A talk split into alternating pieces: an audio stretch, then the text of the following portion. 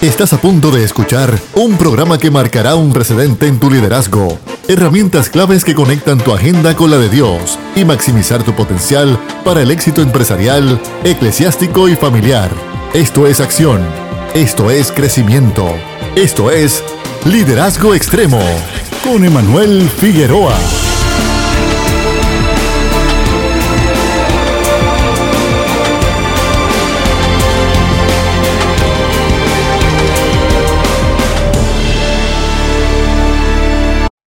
El Señor les continúe bendiciendo grandemente. Acaba de comenzar tu programa Liderazgo Extremo, un programa que va dirigido a poder darte herramientas que te van a ayudar a maximizar la influencia de tu liderazgo en donde quiera que lo estés ejerciendo, sea en el campo eclesiástico, familiar o empresarial. El liderazgo está contigo todas las tardes de 3 a 4 a través de tu favorita Redentor 104.1 FM y todas nuestras plataformas a través del mismo nombre, Liderazgo Extremo. Consíguenos en Facebook, en YouTube, en Instagram, para que puedas estar conectado durante la semana y puedas recibir estas herramientas que te han de ser de gran utilidad.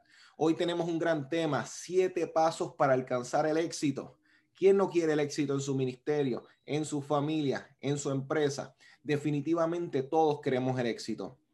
Ahora bien, es bueno saber cuando hablamos de éxito, ¿a qué nos referimos? ¿A qué tú te refieres? ¿A qué yo me refiero? Poder llegar a una base para que entonces podamos establecer estos fundamentos que vamos a tocar en el día de hoy con el invitado que está en esta tarde con nosotros.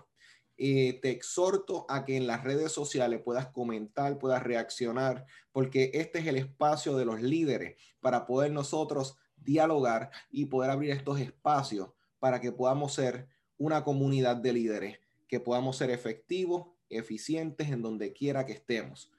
Así que hoy tengo un invitado que sé que te va a bendecir con todo lo que él tiene que traer. He tenido la oportunidad de compartir con él. Es una persona sumamente capacitada, sumamente llena de conocimiento. Él es cofundador del movimiento Hombres con Propósito, es líder comunitario y capellán certificado en el estado de la Florida y Children's and Families con una especialización en casos de violencia doméstica y tráfico humano. Es miembro de la Junta de Southern Chamber of Commerce en Miami y, con certificación en Consejería Clínica Pastoral y doctorado en Artes en Divinidad de la Academia Internacional de Capellanía. Hoy con nosotros nos acompaña Benji Pérez. ¿Cómo te encuentras?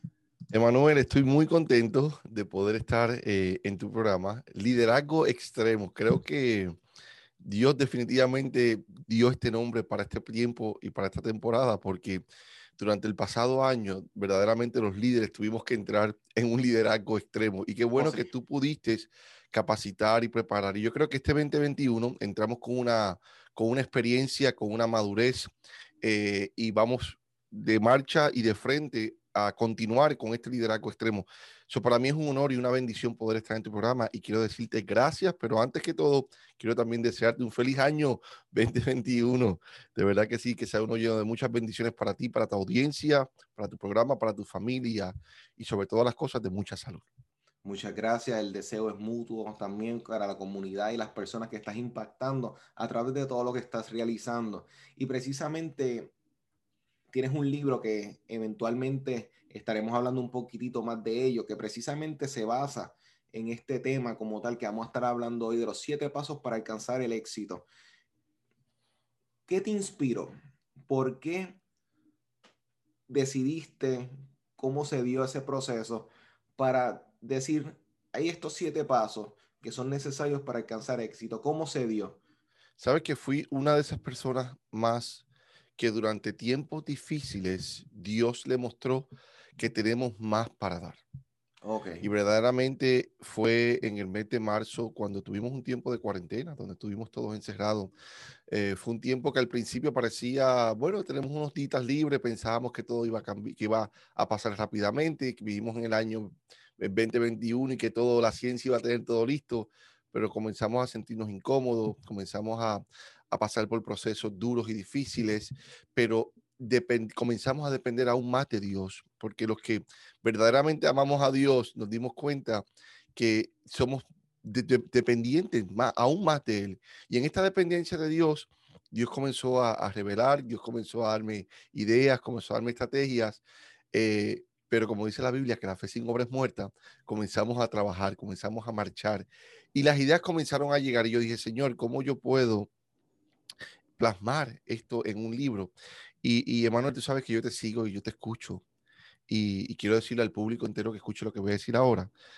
Yo estuve escuchando un programa tuyo que tú dijiste una frase que yo la hice mía y ministró a mi vida. E incluso la comparto con otras personas.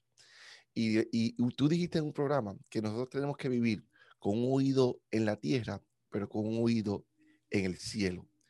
Y eso a mí llegó a mi corazón y llegó a mi vida y lo hice mío. Yo dije, Señor, ¿cómo yo puedo poner esta guía que sea práctica a nuestra realidad actual, pero con un oído en el cielo que sea inspirada eh, a través de la palabra, porque no hay, no hay palabra más perfecta que la palabra de Dios, ¿verdad? Y pudimos hacer eso, pudimos combinar esta guía para que ayude a la familia, para que ayude a esos empresarios que pasaron momentos duros y difíciles, eh, y también, obviamente, en el área ministerial, que también el ministerio fue sacudido, eh, fue, fue, fue duro para todos. Yo creo que cuando llueve, como dice un refrán muy pueblerino, llueve para todos, ¿verdad? Eh, y así fue, así fue que nació esta, esta guía de los siete pasos para alcanzar tu propósito. Excelente, y te digo, la visión que está alrededor de todo, lo que ha sido este desarrollo de este gran proyecto, eh, es extraordinario, eh, es muy pertinente para lo que estamos viendo, lo que es necesario. Tú bien mencionaste que el año 2020 fue uno de gran aprendizaje y fue uno que está invitando a los líderes a decir, este nuevo año, lo que tal vez tuve que aguantar o no pude alcanzar en el año pasado, en este lo quiero ver. Y esto eh, me parece, Benji, que nos invita, tal vez poniéndolo esto en una faceta eclesiástica, de ministerio, de iglesia, esto nos invita a una teología del avance, del camino. Tú mencionaste cómo hay que ir en la marcha porque Dios obra, pero la fe sin obra es muerta. Esto me recuerda mucho a Abraham. Y lo que tú plasmas es que Abraham recibe una instrucción, ve a la tierra que te voy a mostrar, a la que te voy a mostrar. O sea, que no hay ni, ni un pin en el GPS a donde te voy a decir. Y él en la marcha, mientras va andando, es que va recibiendo updates, actualizaciones, mira, ahora aquí, detente aquí. Y creo que los líderes han creado, muchas veces tienen esta noción, ¿no? Cuando yo tenga todo desarrollado, todo al, al dedal, entonces hay cosas que uno por responsabilidad organiza, moviliza, pero hay partes que siempre van a estar en lo extraordinario de la marcha, de lo que vamos a descubrir en el camino y cómo va tomando nuevas formas. Así que te comento, uno de los pasos que tú presentas es entender tu diseño. Me parece que esto es algo pertinente porque si no hay una identidad clara, yo puedo tener el mejor celular de la marca de preferencia del líder que nos está escuchando.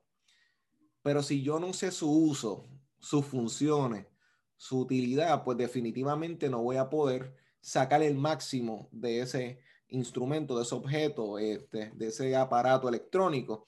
Y imagínate, este Benji, que yo cogiera el mejor celular y lo utilizara para aguantar una puerta, para pillar papeles, y nunca lo utilice ni para hacer llamadas, ni para accesar a una red social, etcétera.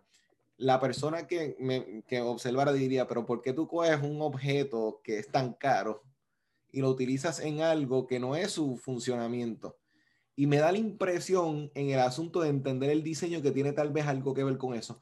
¿Qué tú quisiste expresar en ese punto? Bueno, pareciera que, que, tú fuiste parte del proyecto para, para redactar esta guía, porque precisamente, precisamente tocamos eso en la guía de los siete pasos para alcanzar tu propósito. Mira, eh, en estas pasadas, supongamos cinco años, porque sabemos que la, la vida cambia tan rápido en los oh, tiempos que vivimos nosotros. En esta era de la tecnología, vivimos tiempos donde la gente quiere imitar a otros. Oh, sí. Porque veían el Instagram, veían el Facebook, ahora es TikTok, Snapchat, y querían comenzar a imitar a otros porque ellos pensaban que por imitar a otros, a mí me iba a ir bien. Y lo mm. vimos, ojo, lo vimos en eh, familias, esposas dejándose llevar por, por, las redes sociales, por la foto linda que puso otra mujer y ah, pretendiendo tener una familia feliz y espectacular y metiéndole presión al esposo. Mira, eh, él la lleva aquí o mira, él la lleva allá. Lo vimos en el campo empresarial, donde aquel montó un negocio y le comenzó a ir bien y el, y, y, el, otro empresario dijo, yo voy a aplicar eso o voy a hacer eso porque yo sé que va a ir bien. Pero también lo vimos en el área ministerial, donde hubo personas imitando a predicadores, imitando cómo visten, cómo, cómo, cómo predican, eh, inclusive tomando los mismos mensajes y copiándolos. So, so, perdimos la perspectiva de que en este mundo hay sobre 7 mil millones de habitantes, cada uno con una huella dactilar única y distinta. Y el Salmo 138, 8 dice que Jehová cumplirá su propósito en mí. So, el propósito de Jehová es único para mí en mi vida en este tiempo. Y como tú muy bien habías dicho, eh, tu diseño como el celular es único. Hay unas especificaciones, hay una batería diseñada, hay una cámara diseñada, hay unos píxeles, hay unos features, hay un sistema operativo que es muy diferente al otro tipo de celular. Y mira esta frase que yo quiero llevarte. Primero te voy a hacer una pregunta a, aquellos, a aquellas personas que nos están escuchando. ¿Te has preguntado qué pensado Dios cuando te creó? Buena pregunta. Cuando Dios se sentó a crear a Luis, a María, a Juan, a Alexis, a Emanuel, a Benjamín. ¿Te has preguntado qué Dios se preguntó cuando te creó? Yo digo que tu diseño determina tu propósito. Y es ese diseño único que tú tienes, esas capacidades, esos talentos, esos dones, son los que Dios utiliza. Ojo, son los que Dios utiliza para cumplir el propósito de Él en la vida tuya. So, tú llegaste a esta tierra en este tiempo con una agenda específica de Dios. No es tiempo, especialmente en el 2021, de querer volver a imitar a otros porque a otros les va bien, sino es internalizar y preguntar al Espíritu Santo, ¿cuál es el diseño que tú tienes para mí? y cuál es el propósito que tú tienes para mí. Y te vas a sorprender como Dios va a comenzar a sorprender. Y de repente, mira, yo tengo un, muchacho que yo conozco que es parte del movimiento Hombres con Propósito. El hombre es estilista y por mucho tiempo tenía un espíritu de, de, menos, de que yo realmente soy un estilista, no, no, no soy un barbero, no, no es suficiente. Y ese hombre se ha convertido a Cristo y a casi todos los clientes los ha convertido para el Señor. Fue a través del diseño del estilismo en el cabello que él comenzó a influenciar, a cambiar y a transformar vidas. Dios no está queriendo que tú dejes de hacer lo que tú estás haciendo o lo que a ti te apasiona para él cumplir su propósito. No, en esa pasión él va a transformar y va a cumplir el propósito de la vida tuya. Eso es bien importante, como tú dices, tu diseño determina tu propósito. Y eso eh, es crucial, es importante, ya que es como tú mencionas, cuando no hay una identidad, no hay una expectativa, definitivamente que nos corremos el riesgo de querer ser clones y no dejamos nuestra propia huella en lo que Dios diseñó. Y esa pregunta es importante. ¿Qué Dios pensó? Eso es una pregunta que no, las respuestas que uno pudiese dar no, no, no, se agotarían a la gran pregunta que uno debe ponerse en esa posición de poner realmente esa expectativa de cuál fue el plan. Oye, esto está poderoso. Ahora tienes un segundo paso que es activa tu pasión. Activa tu pasión.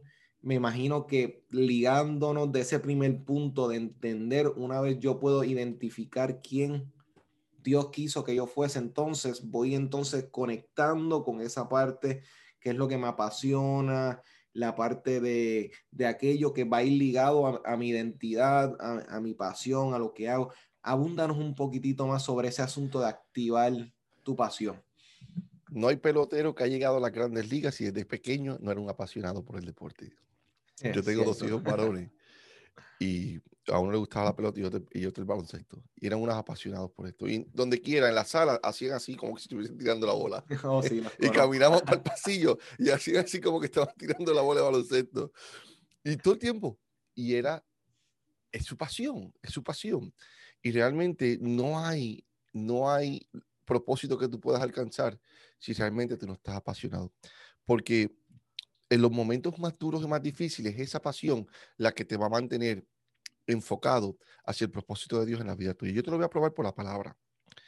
El apóstol Pablo, en 2 de Timoteo capítulo 1, verso 6, eh, cuando él estaba preso en Roma, eh, él pidió, como digo yo, no lo registra la Biblia, pero yo sé que fue así, pidió lápiz papel. Y él comenzó a escribir cartas. Y en una de estas cartas, él escribió un joven llamado Timoteo. Y yo, yo, yo, el humano, con un oído en la tierra, como dice tú, Manuel, yo digo, el apóstol Pablo dijo, yo no sé si estas cartas van a llegar, ¿verdad? Yo las voy a escribir, aunque sabemos que fue inspiración del Espíritu Santo. Pero yo tengo que asegurarme de lo que yo escriba en esas cartas es lo más importante que yo pueda enseñar, lo más justo y necesario que el Espíritu Santo reveló a su vida. Y en esa combinación, él escribe a Timoteo y le dice, aviva el fuego del don de Dios que está en ti, por la imposición de mis manos. Le dijo en otras palabras, asegúrate de mantener activa la pasión por el Evangelio.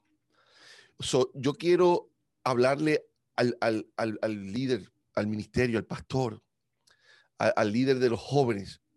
No hay propósito de Dios que se cumpla en nuestras vidas si no estamos avivados con el fuego de Dios en nuestras vidas. Pablo se aseguró de decirle, es que tengo que decirle esto a Timoteo. Esto es bien importante decirle a Timoteo, que mantenga la llama del Señor encendida en su vida. Quiero decirte a ti que empezaste este primer enero del 2021. Al 21 día no te quites o no te rindas. A los, a los próximos tres meses no, no renuncies a lo que Dios ya estableció en tu vida. Para poder alcanzar el propósito de Dios en tu vida, es necesario activar tu pasión. Y eh, sería bueno entonces resaltar que cuando muchas de, esas cartas que Pablo escribió, los escribió en una cárcel, estando preso, y las personas cuando usualmente piensan en una cárcel, pues piensan en una del siglo XXI, no. Este, una tal vez federal, con aire acondicionado. Televisión.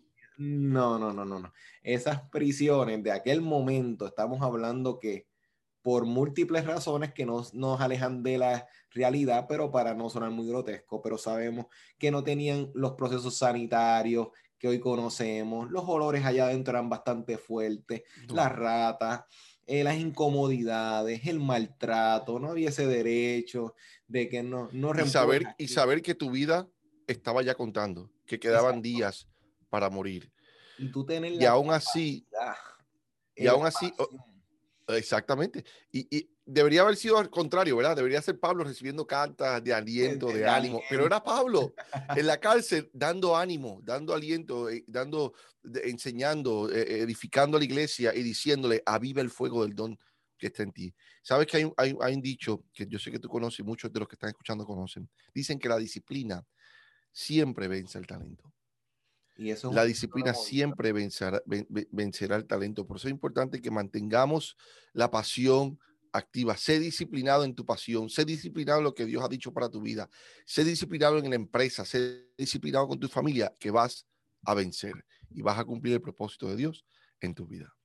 Y eso entonces abre la puerta al tercer paso. Aprender del fracaso. Oye, eh, eh, vivimos en un tiempo donde siempre se enfatiza en que eh, cuando tú lees mucho libro, tienes mucho grado, como que te alejas del fracaso, pero la realidad es que en la marcha, eh, si tú vas a, ir en una línea original, una línea que tal vez no sea tan transitada, porque tampoco es que necesariamente haya, haya ido por esa ruta, pero cuando no es un camino común o es el que va acorde con el diseño, con nuestra pasión, hay momentos en donde vamos a entrar en escenarios donde tal vez otras personas no han plasmado directamente ese escenario, tenemos referencia y nos exponemos a tener que tomar decisiones que a veces tal vez toquemos el fracaso o que no resulte como esperábamos o tal vez no se dio el grado de lo que queríamos. Y aprender del fracaso es tan difícil, es como que tan complejo. Pero cuando tú entraste en este punto, aprender del fracaso, ¿en qué línea lo viste? Bueno, es que el, eh, fracaso es por algo que todos pasamos, pero pocos hablamos. Oh, todos fracasamos en la vida. Una sociedad eh, donde se te enseña que solamente tienes que tener éxito. una Mm. sociedad donde se te enseña que nacimos para ganar, una sociedad, pero es que en el fracaso, señores, donde realmente vamos a comenzar. Tú sabes que, que eh, la película eh, First Man, yo tomo una frase de esa película, que es la historia cuando van a la luna, Neil Armstrong va a llegar a la luna, y en el proceso ellos comenzaron a hacer unas prácticas en Cabo Cañaveral, en la, en, en- en la ciudad de, bueno, en el estado de la Florida, donde está la NASA. Y en una de esas prácticas, que era un hover, era un simulando una nave que llegaba a la, a la luna, hubo un accidente y por poco pierde la vida. La gente de la NASA dijo, este programa hay que cancelarlo. Hay que cancelarlo porque en Washington, si se enteran de esto, vamos a tener serios problemas. Y en la película él dice una frase muy importante y dice, tenemos que fracasar en la Tierra para no fracasar en el espacio. Oh, Y es muy cierto, tenemos que fracasar para, no, para, para aprender de los fracasos. Y hay, hay un gran baloncelista eh, que pocos conocen, Michael Jordan, dijo lo siguiente, puedo aceptar el fracaso. Era él, ¿verdad? ¿Quién será? No, no sé quién será él, no sé quién será él. Dijo, puedo aceptar el fracaso, pero no puedo aceptar no intentarlo. Eh, muchas personas no dan el paso por miedo a marchar. El salmista dijo lo siguiente. David dijo, bendice alma mía Jehová y no olvides ninguno de sus beneficios. Es cuando en el momento del fracaso tenemos que decir al Señor, Señor, soy totalmente dependiente de ti. Gracias al fracaso nos acerca más a Dios. Muchas personas llegaron porque fracasaron en sus matrimonios al Señor, porque tuvieron una pérdida de empleo. Eh, hay que ser eh, reali- honestos, seamos Mm. honestos. Muchos de los que me están escuchando llegaron a Cristo por momentos de fracaso, porque cuando estaban en momentos buenos, ni se acordaban de Jesús, pero fue en el fracaso donde dijeron, espérate, necesito. El salmista decía, bendice alma mía Jehová y no olvide ninguno de esos beneficios. Muchas veces en los momentos difíciles tenemos que recordar al alma los beneficios que hay en bendecir y en servir al Señor. Y yo quiero animarte en el día de hoy que si has fracasado, levántate en el nombre de Jesús, sacúdete y anda, porque de esto aprendí en la guía. Hago unas preguntas y es, quiero que hacértelas a ti. ¿Sientes que has fracasado alguna vez en tu vida? Oh, sí. ¿Qué aprendiste de esto? Varias cosas que sí. ¿Qué pudiste haber hecho mejor? Ujú. ¿Pediste algún consejo o mentoría durante el proceso? ¿O llegaste a considerar que no tenías las habilidades o capacidades para tener éxito? Esas están en la guía de los siete pasos para alcanzar tu propósito y ahí podrás contestarlas. Pero es importante atesorar esos momentos difíciles porque a pesar de que son muy incómodos, hay mucha enseñanza. Y eso, fíjate, Benji, eh, por eso es la, como dice los pro- el proverbio, que en la, en la abundancia de consejos está obviamente Sabiduría. está la sabiduría, porque cuando uno puede rodearse de personas, que, y te digo, ha sido mi, en mi experiencia, siempre cuando voy a tomar una decisión, siempre me ha gustado escuchar, porque precisamente si la cosa no resulta como uno no esperaba, el golpe es menos. O sea, porque precisamente nos ayuda en esta marcha de la vida, pero cuando tú das esos puntos, luego de uno haber este, no obtenido el resultado que esperaba en el proyecto que fue emprender, pues entonces esto nos ayuda a examinarnos, porque es fácil mirar hacia afuera y criticarlo de afuera, pero examinarlo de adentro y las motivaciones, Amén. las intenciones y ver qué fue lo que falló o qué fue lo que pudo haber sido diferente es más complejo, pero es útil, como tú bien acabas de mencionar. Y Amén. Mencionaste rodéate de las personas correctas, así que con lo que plasmo ahora para crear la puerta para abrir en este próximo paso, rodéate de las personas correctas. Yo creo que en algún momento, si mal no recuerdo, de- leí que alguien escribió y decía, este, no, un águila no puede estar rodeado de gallinas si quiere poder llegar a su diseño. O sea, eh, de lejos uno puede ver como una similitud entre los dos, pero de cerca evidentemente no son lo mismo. Y, Claro. y cuando no hay ese diseño, como tú bien mencionaste al principio, y no se ha activado y se ha trabajado sobre esa pasión que tiene y no se aprende de los fracasos, pues podemos mantenernos en un mismo círculo de personas. No necesariamente contribuyen al éxito, a la pasión, al desarrollo, porque hay personas que han optado y han decidido que como están, están bien. y eso lo vamos a respetar a cada persona, pero los líderes de liderazgo extremo sabemos que siempre hay algo más, algo que podemos, un escalón más que podemos subir. Siempre hay oportunidad para crecer, siempre hay oportunidad para tener mayor impacto, porque en liderazgo extremo fomentamos el concepto y la realidad de que mientras más impacto yo tenga más personas, yo puedo ayudar a más personas, yo puedo este, asistir a más personas, yo puedo beneficiar a través de lo que hago a medida que cada día más voy siendo mejor en lo que estoy haciendo y teniendo más éxito, porque al final del día vivimos en un mundo donde todo lo que yo hago impacta al que está a la derecha, está a la izquierda y al que está un poquitito más adelante. Así que rodearse de las personas correctas es crucial para saber con qué nos estamos equipando. ¿Cómo, ¿Cuál fue el corazón detrás de ese paso número cuatro? La palabra Proverbios 13:20. Y Proverbios 13:20 dice, el que anda con sabios será sabio, mas el que, más el que es compañero de los necios sufrirá, mira lo que dice la Biblia, no lo digo yo, sufrirá mucho daño. Eso es importante entender que la palabra dice, no es el que ande con anciano, porque yo conozco muchos hombres que son mayores de edad y, no han madurado en lo absoluto, y conozco muchos jóvenes que digo, wow, qué sabiduría tiene este, este hombre o esta mujercita de Dios porque realmente para poder alcanzar tu propósito en la vida, tú tienes que entender algo, tienes que rodearte de las personas correctas, porque el que anda con sabio será sabio, ¿verdad que sí? Y es bien importante poder hacerlo. Ahora, ¿cómo yo identifico cuáles son las personas que yo debo de, andar, ¿verdad? Porque, ok, eh, ¿cuáles son esas personas? Y estamos hablando de los líderes en estos momentos. Esto este es el programa Liderazgo Extremo.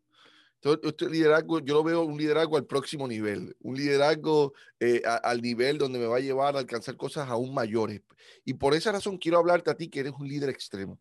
Uno de, los indicativos con las personas con las cuales te debes de rodear es que sean personas apasionadas como tú. No hay peor cosa que tú te rodees con una persona. Mira, eh, eh, estamos aquí, yo estoy con Emanuel. Emanuel, yo sé que vamos a tener casi una hora de tiempo, pero cuando terminemos esta, esta entrevista va a parecer que fueron cinco minutos. Oh, Porque somos dos apasionados en el tema. Este tema nos enamora, nos apasiona y podemos hablar cuatro horas del tema corrido.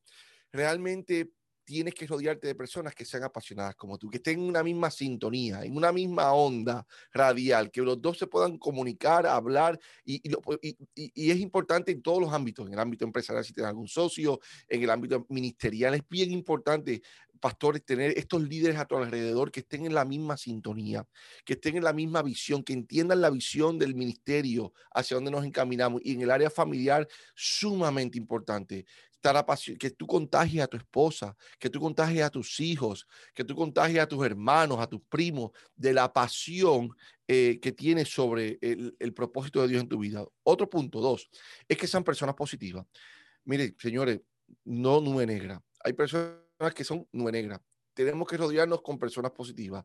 Oh, la Biblia establece que Josué y Caleb, por tanto, tuvieron una actitud distinta cuando fueron ahí enviados, ¿te acuerdas? Como espía.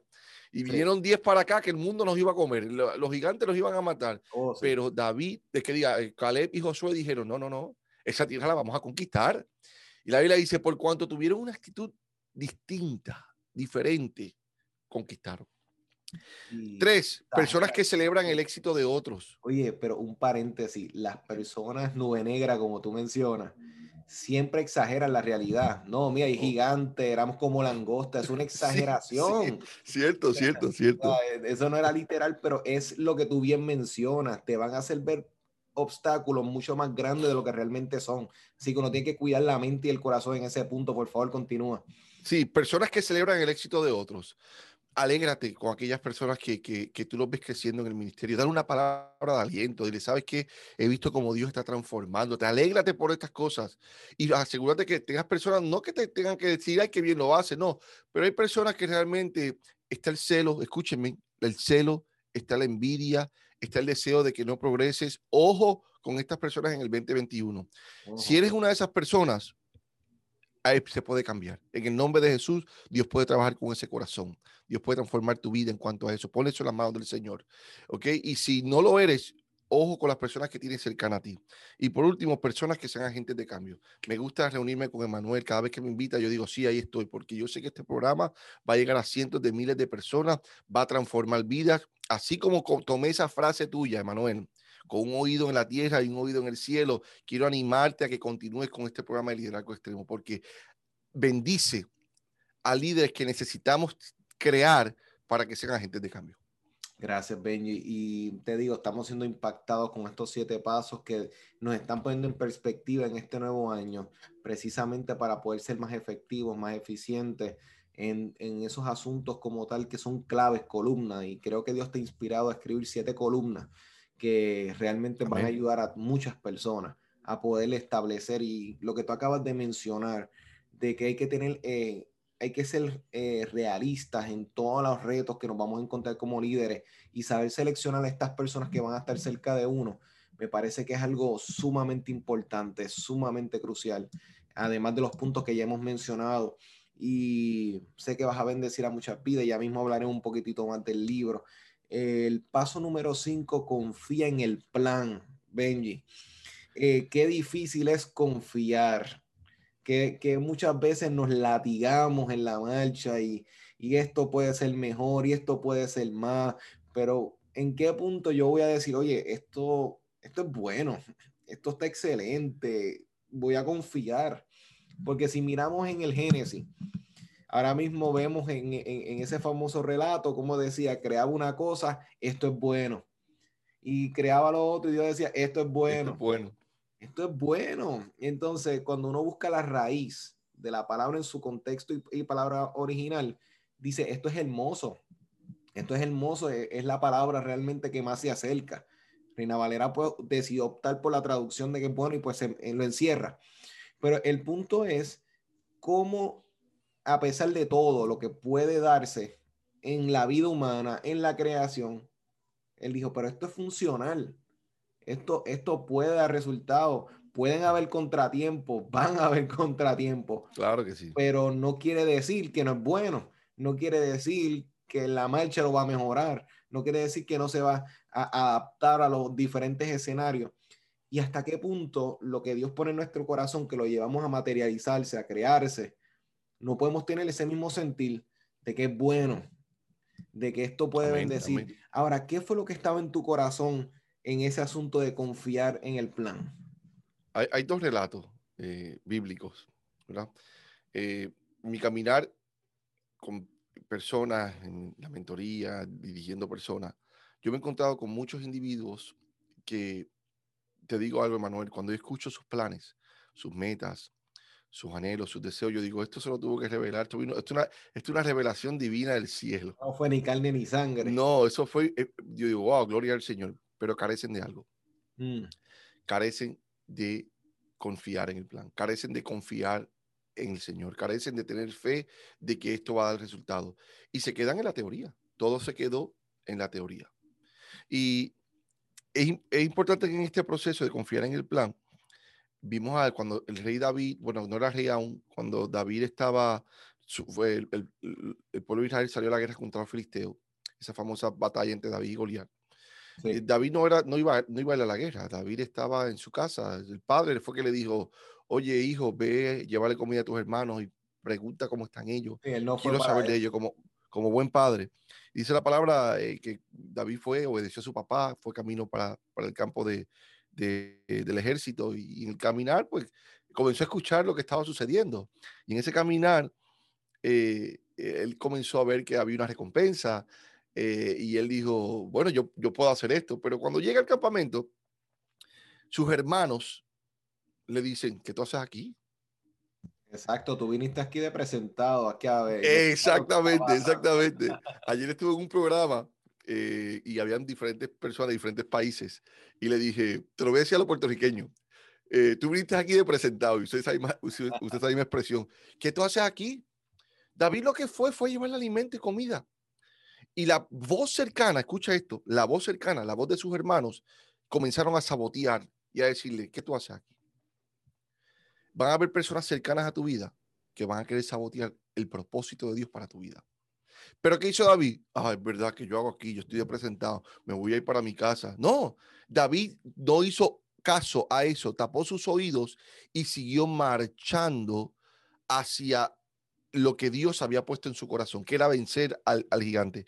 Y en el caminar comenzó a escuchar al gigante, porque la Biblia dice que por 40 días Goliat salía al, llano con, con, su escudero y comenzaba a gritarle, ustedes no pueden, los voy a aniquilar.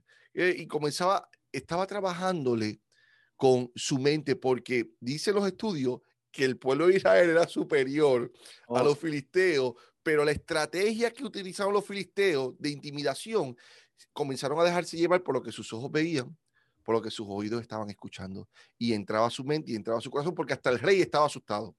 Oh, pero ¿qué hizo David? Confió en el plan. ¿Y qué hizo? No escuchó la voz del enemigo. Pero hay una voz más peligrosa que la voz del enemigo y la voz cercana. Es la voz interior. La voz interior muchas veces nosotros mismos somos los primeros que nos descalificamos. Cuando es la hora de confiar en el Señor y confiar en el plan del que Dios cumplirá su propósito en mí, somos los primeros que nos descalificamos. Porque es nuestra naturaleza humana. ¿Acaso Moisés no lo hizo? Moisés y Elías y muchas otras personas que... Muchos otros más. No, yo soy tartamudo. Tomando a Moisés de ejemplo, yo soy tartamudo, no, yo no, yo no. Y esa voz interior tienes que también callarla. para esto quiero que animarte que calles la voz cercana, la voz de tu enemigo, pero sobre todas las cosas la voz de tu interior y confía en el plan, porque el Salmo 138.8 en el 2021 se va a cumplir en tu vida. Qué poderoso. Y, y eso nos tiene que invitar a nosotros a reflexionar en que así como tú mencionabas que estuvo 40 días un gigante hablando, no pueden, no pueden, no pueden, no pueden. Eso se entró, entró tan dentro, tan profundo en la, en, la mente de estas personas que los paralizó. Y literalmente eh, estuve dialogando con una persona, Benji, que es una persona muy estudiosa, un doctorado, y me hablaba de sus proyectos. Pero yo tuve una conversación recientemente con él y le decía, porque llevaba cinco años con dos libros que he escrito dos, y no los ha lanzado todavía. Yo le explicaba y, le, hablaba con él, pero ¿por qué? Y él me, y me permitió hojear esos libros. Y decía, ¿por qué esto no ha salido? Y él, no, porque hay que, hay que perfeccionarlo, hay que mejorarlo. Lleva cinco años perfeccionándolo. Este, y, y, llega el punto donde yo tengo que hacerme la pregunta, mira, y le, le dije, mira, lánzalo. Para eso siempre está la segunda versión, la segunda edición que es cuando la hacen mejor, pero muévete, lánzate, porque no es que ha pasado una semana, son cinco años. Y, por eso es importante lo que tú estás mencionando de hasta qué punto yo tengo que decir, muy bien, voy a lanzarme. O sea, ya, creo que, que decir, hay que confiar en lo que tengo. Y paso número seis, ponte en orden.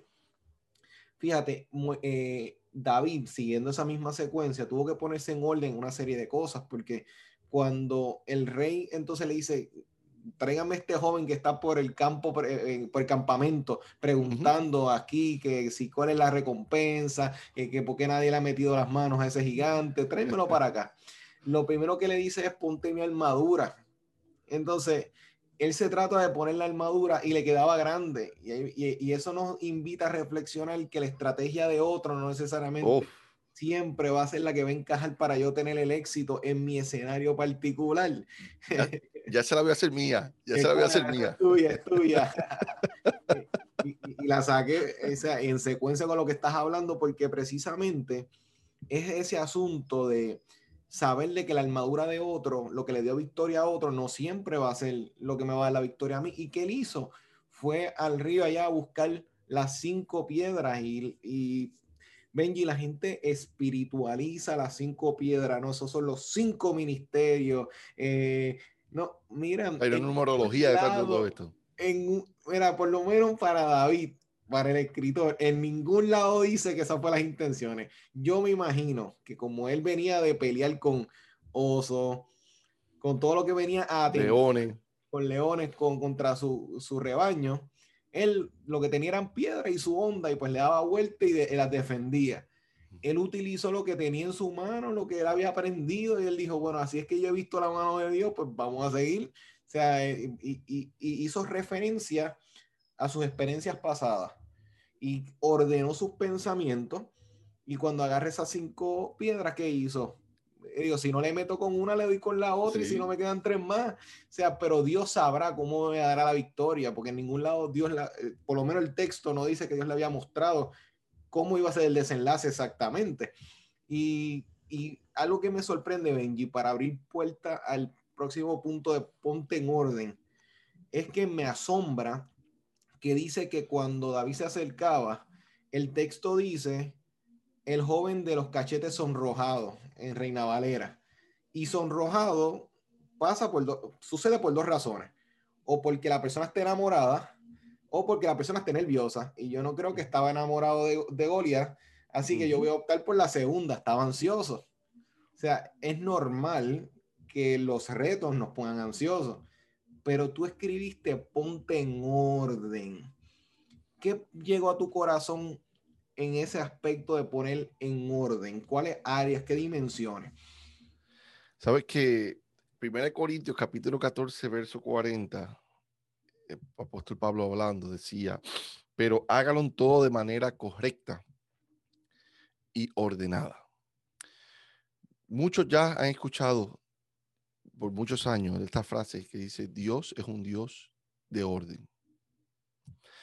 Queremos tener grandes ministerios, queremos tener grandes familias, queremos tener grandes empresas con costumbres desordenadas que no darán fruto y que no te van a llevar a alcanzar el propósito de Dios en tu vida. Wow. Si no eres una persona ordenada, escucha lo que te estoy diciendo, el propósito de Dios en tu vida se va a atrasar. Porque hay que trabajar, el Espíritu Santo tiene que trabajar con el orden. En la emisora de Radio Redentor, yo te aseguro que hay un orden. Por eso es que es la emisora que es en Puerto Rico y que no lleva dos días en Puerto Rico.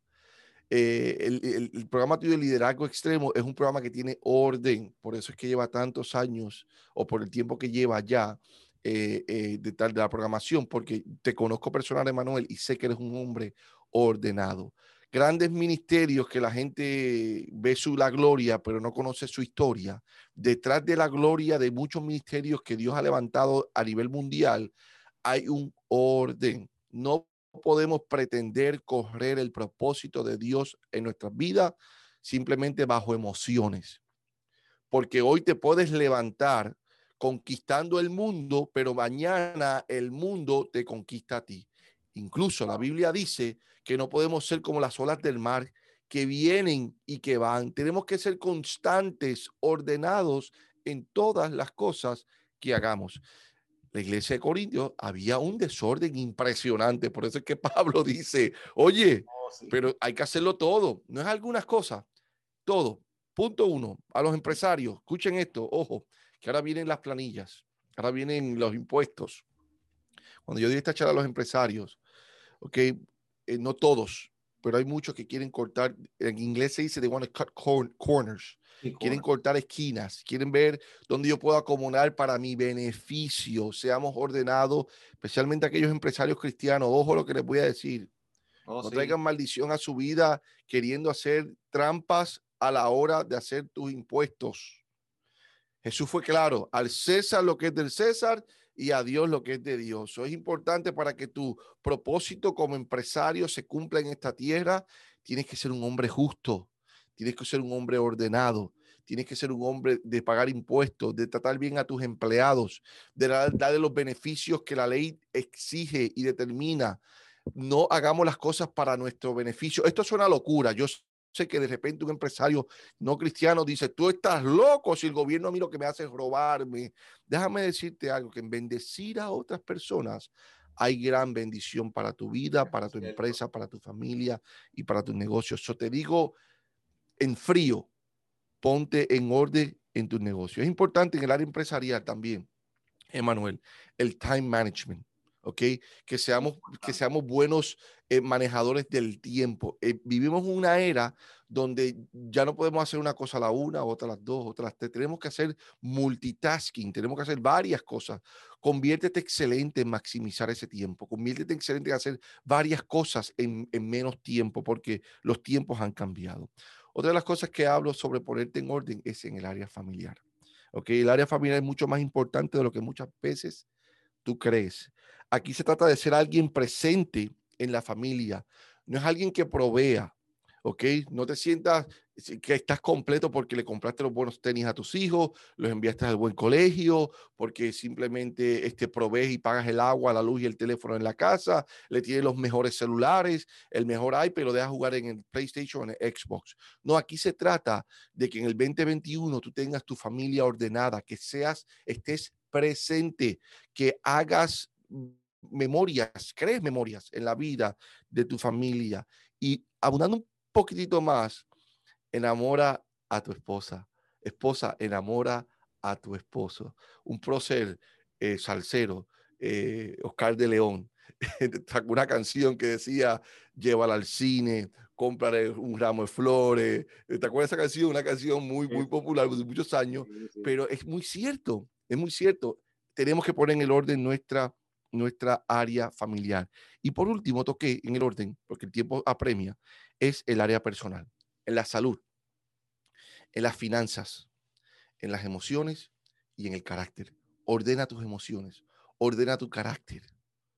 Bien importante. No caigas en caos cuando escuches la primera noticia negativa. Toma un paso hacia atrás, órale al Señor y busca la dirección de Él. Y eso, eso que tú acabas de, bueno, has tocado varios puntos de suma relevancia, de suma importancia, que nos invita a nosotros los líderes a tener que reflexionar y evaluar, porque bien tú mencionabas ese asunto de que podemos ser buenos proveedores. El darle las cosas esenciales a nuestros hijos, a nuestras hijas, eso va a demostrar que somos buenos proveedores, pero no quiere decir que en el general, como padre, como madre, eso es el todo. Eso es una gran parte relevante, importante, pero el tiempo de calidad, el estar presente, esas son otras dimensiones que componen lo que tú bien has mencionado, eh, esa área integral, efectiva, que nos va precisamente llevando a tener orden en nuestras vidas. Y aprovechar si un líder se encuentra en caos, recuerda el Génesis, había caos, pero del caos salió el orden. Siempre se puede encontrar orden dentro del caos en el que te encuentres. Como bien Benji nos acaba de presentar y paso número 7, comienza a caminar. Después de todos estos puntos, lo que llega a mi mente, comenzar a caminar. Entendí el diseño, o, y si no lo sabes, eh, saca tiempo hoy líder, empieza, a, haz tu compromiso de empezar a diseñar y a entender ese diseño, mejor dicho, activar esa pasión, aprender del fracaso, rodearte de las personas correctas, confiar en el plan, ponernos en orden y por último, paso siete, comenzar a caminar. Benji, creo que a muchas personas, este, una vez han examinado hay otras que tal vez han pasado inconscientemente por estos procesos, pero no han comenzado a caminar. Y se han quedado tal vez en mañana, pasado mañana, el año que viene, y siguen dándole riendas y largas, eh, y largas, largas para concretizar y, cerrar este espacio, comienza a caminar. ¿Qué estaba en tu corazón, Benji? Mira, tú sabes que brevemente, en un minuto, eh, y aquí quiero mostrar la guía, aquí tengo la guía siete pasos para alcanzar tu propósito. Ahí hablamos de todos estos pasos. De hecho, esta ya está en Amazon y está en Kindle, la pueden adquirir en Amazon y en Kindle. Eh, me acuerda a Moisés. Moisés, cuando ya sale, sale de Egipto con el pueblo y se encuentra frente al Mar Rojo, él vuelve y ora a Jehová. Y la respuesta de Dios, ¿cuál fue? ¿Por qué clamas a mí? Exacto. Dile a mi pueblo que marche. Que marche. Dile a mi pueblo que marche. Lo demás te lo dejo para el libro, los siete pasos para alcanzar tu propósito. Así que líderes. Hay que comenzar a caminar. Hay que comenzar a caminar. Y, esa, y ese momento, Benji, siempre me ha impactado. Y yo, yo recuerdo cuando yo lo leí por primera vez, yo estaba adolescente, este, niño adolescente, no es tiempo de orar. Yo dije, pero ¿cómo que no es tiempo de orar? ¿Cómo que no es tiempo de orar? Pero ¿cómo? A mí me decían, ora en todo tiempo, pero el contexto es lo que tú bien has presentado, Benji. Hay personas que se han quedado en un modo y hay que entender que la oración también se hace caminando. O sea, hay, hay, personas que piensan que la oración solamente es estancado, esperando. Hay momentos de eso, pero hay momentos en donde en la marcha vamos viendo porque se ora con las acciones también, porque creemos, porque respondemos a lo que a lo que hemos dicho que creemos. Y creo que Benji, este espacio, estos siete puntos van a ser de gran utilidad. Eh, Benji, las personas que desean contactar con tu ministerio, sé que han sido bendecidas con todo lo que estás haciendo. Nos gustaría que mencionaste que en Amazon pueden conseguir la guía como tal, que ahora mismo, por favor, danos un poquitito más de luz en referente a lo que ya nos presentaste, ya está disponible en Amazon, donde pueden contactar con tu ministerio, Benji. Sí, mira, nos pueden se pueden contactar con nosotros en las redes sociales a Benji eh, underscore Pérez 7 en Instagram, Benji Pérez en eh, Facebook y Benji Pérez Coach.com. B-E-N-G-I-E Pérez Coach.com en nuestra página web. Si desean contactarme por teléfono es el 305 916 0886 305 916 0886 y sería una bendición poder eh, eh, presentarles esta, esta guía. Lo estamos haciendo virtuales. Ayer estuve con un grupo grande. Estuvimos eh, personas de, conectadas de, Chile, de Costa Rica, de Argentina, de Colombia, de Venezuela, de Puerto Rico, de aquí de los Estados Unidos. Y estuvimos discutiendo los siete pasos. La gente quedó, yo doy tanta gloria al Señor por esto, porque Dios fue bueno y, y confirma de que realmente era justo y necesario esta guía para este tiempo. Eh, y la gente quedó bien edificada y es lo que queremos hacer. Si, si el pastor, ministro, empresario eh, eh, quisiera que trabajáramos con esta guía, por favor, contáctenos. Estamos aquí para servirles, estamos aquí para ayudarles, para que este 2021 entremos con un liderazgo extremo, como dice Manuel Figueroa, y podamos ser mejores líderes, mejores seres humanos y sobre todo seremos agentes de cambio. Y también Benji en Enlace Plus está ahora mismo con uh. esa plataforma, estás ahora mismo llevando contenido que está empoderando a los líderes. Háblanos un poquitito más sobre eso. Sí, mira, eh, puedo, anunciar de que viene una entrevista contigo. Oh, sale, sale en el mes de febrero. Quiero que sepa que en el mes de febrero estén pendientes de nuestras redes porque sale la entrevista que le hicimos a a Emanuel hablando precisamente de la serie de liderazgo. ¿Qué más que mejor que Emanuel para hablarnos de la salida de liderazgo? Y esto va a estar obviamente en nuestro canal de YouTube, pero también va a estar en la plataforma de Enlace Plus.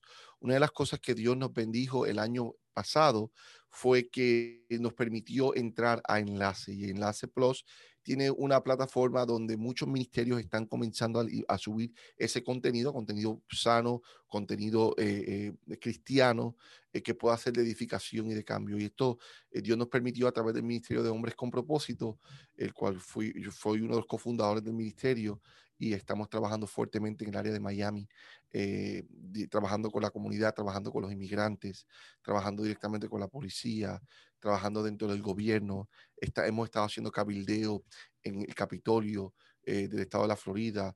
Eh, eh, gracias al Señor hemos levantado grupos para apoyar o estar en contra, mejor dicho, de lo que es el aborto, leyes que, que, que, han, que han sido a favor de la iglesia, hemos estado cabildeando y Dios nos tiene muy activos en la comunidad porque tenemos bien claro que no podemos quedarnos en ideas, señores. Tenemos que marchar. Nosotros tenemos la verdad y la verdad es Cristo Jesús. Nosotros somos la luz. ¿Y cómo vamos a ser la luz del mundo? Dios levanta hombres, líderes extremos para infiltrarlos y adentrarlos en estos lugares que se hacen leyes que si no levantamos la voz atentan contra la vida humana que es el aborto. So, nada, esto es todo lo que ha estado pasando y pues estamos muy contentos por lo que Dios eh, eh, hizo en el 2020, pero estamos muy expectantes por lo que él va a hacer en el 2021. Excelente, Benji. Te agradecemos, le damos gracias a Dios por tu vida, por todas las personas que estás bendiciendo, este gran proyecto que este liderazgo extremo te estará apoyando en todo lo que podamos, porque la realidad es Amén. que estás bendiciendo a muchas vidas y estás siendo un líder relevante en lo que estás realizando y nosotros nos gusta apoyar precisamente a líderes como tú. Así que que el Señor te continúe bendiciendo a ti, a tu familia, a tus proyectos y te damos gracias por este espacio de ser parte de este episodio que va a bendecir a tantas personas, Benji. Muchas Eh, gracias. Así que un honor. Y así que líderes, nos estamos conectando el próximo sábado a través de tu favorita Redentor 104.1 FM. Recuerde que este contenido, este programa va a estar disponible en todas las plataformas bajo el mismo nombre, Liderazgo Extremo. Así que búscalo que va a estar aquí, así mismito, bajo ese mismo nombre. Va a estar los siete pasos para alcanzar el éxito y ahí vas y recuerda buscar ese contenido y esas guías de Benji para que puedas eh, equiparte y puedas crecer y ser más efectivo y más efectivo en este año. Así que nos vemos el próximo sábado, este Benji. Nos gusta despedirnos diciéndole a la gente que esto es liderazgo extremo. Extremo. Eso es así. Dios me lo bendiga. Bendiciones. Este fue tu programa, Liderazgo Extremo. Recuerda sintonizarnos todos los sábados de 3 a 4 de la tarde y síguenos en nuestras redes por Liderazgo Extremo.